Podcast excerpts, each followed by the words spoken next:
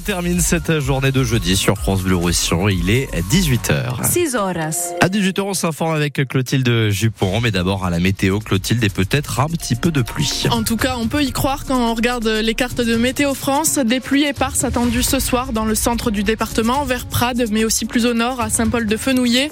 Sur le reste du département, ça reste couvert, mais sans pluie. Il y aura par contre ce vent chaud du Sahara accompagné de poussière de sable. Du coup, les températures restent assez élevées en soirée. 12 en pleine, 7 à la montagne. Et puis pour demain, on aura le temps de refaire le point, mais a priori, ça va rester assez maussade sur tout le département. Les ministres viennent constater dans les Pyrénées-Orientales les dégâts liés à la sécheresse et soutenir les agriculteurs.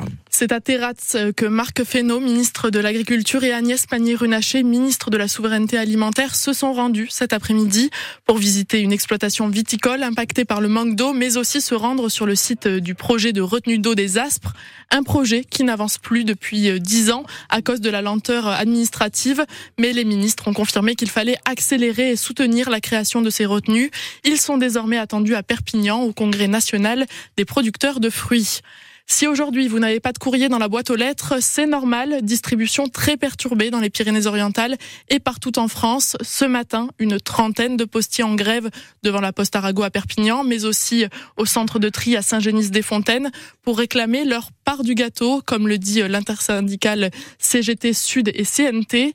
Les facteurs demandent une augmentation de salaire de 600 euros brut et un 13e mois. Haï sur tête, c'est une histoire de harcèlement scolaire qui s'est répandue sur les réseaux sociaux. L'appel au secours de cette mère de famille, elle s'appelle Marie, et cette maman a par hasard trouvé une lettre de suicide de sa fille de 13 ans. Heureusement, sa fille Océane n'a pas eu le temps de passer à l'acte. Dans la lettre, l'adolescente y explique être harcelée par une des élèves de sa classe, Simon Colbock. Cette lettre, Marie l'a trouvée en rangeant la chambre de sa fille. Dessus, il y avait écrit interdit de lire. Comme toute maman d'adolescente, ben, je me précipite évidemment. Euh, et là, je tombe sur une lettre euh, qui me coupe le souffle. Et je comprends que c'est euh, une lettre d'adieu que j'aurais dû trouver peut-être quand elle était plus là. Dans cette lettre, Océane se dit victime de harcèlement scolaire. Elle explique vouloir partir au paradis. Marie tombe des nues même si elle ne découvre pas tout à fait la situation. À la maison, Océane, elle dormait très mal, elle avait des maux de ventre, elle avait, euh, elle voulait plus aller au collège, ça devenait très compliqué, donc j'ai alerté encore. On n'a pas été entendu. Océane sera quand même reçue par la direction du collège juste avant les vacances, mais pas question d'en rester là. Sa mère publie donc la lettre d'adieu sur Facebook. Le matin, je me réveillais, je me rends compte que euh, la lettre est devenue euh, virale la voix de ma fille commençait à être entendue euh, dans le département et partout en France. Et là, c'est un, un brin de lumière. Et là, très vite, le téléphone sonne sans arrêt. La gendarmerie, d'abord, pour inviter à déposer plainte. Très vite aussi, la direction du collège, l'inspectrice d'académie, pour apporter leur soutien à Océane. La directrice d'académie Anne-Laure Arino explique à France Bleu Roussillon que des réunions avec la direction du collège dit sur tête sont prévues la semaine prochaine pour préparer sereinement la rentrée des classes dans dix jours toutes les solutions sont envisagées. La plainte de Karim Benzema contre Gérald Darmanin, classée sans suite, le ministre avait affirmé que le footballeur était en lien notoire avec l'organisation islamiste des frères musulmans.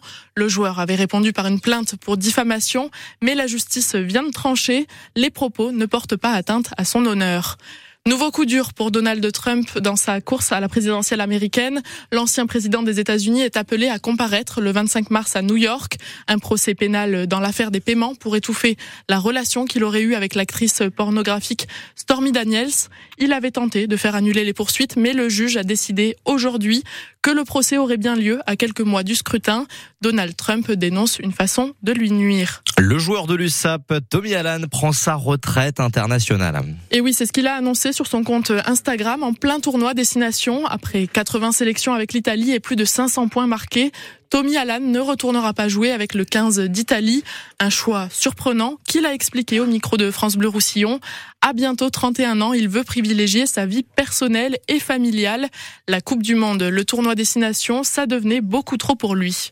C'est encore une saison longue, euh, mentalement, physiquement, beaucoup de pression et trucs comme ça. Et après, j'étais loin de la famille pour euh, six mois. Enfin, je t'ajoute tous les tournois et tout. C'était un peu difficile pour moi. J'ai pris la décision de faire ça pour être mieux, moi, mentalement, physiquement. Et après, pour jouer mon meilleur rugby. J'ai parlé avec Gonzalo. Il a, a vraiment compris ma situation, l'état d'esprit que j'avais. Et oui, c'était pas facile quand même. J'ai dit au groupe avant qu'il s'est sorti. J'ai eu beaucoup de messages positifs, euh, tout le monde. Et oui, je pense que là, beaucoup de fois, avec les joueurs de rugby, on pense que c'est peut-être facile, c'est un bon vie et tout, mais toujours tout, le monde a des, soucis et des choses. Et des fois, il faut le prendre au sérieux. Mais oui, il faut penser à le bien-être de l'homme.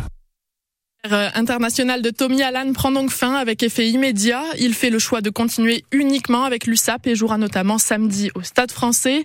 Possolo Tuilagi euh, aussi sera bien à Paris avec l'USAP après-demain et retournera ensuite à Paris.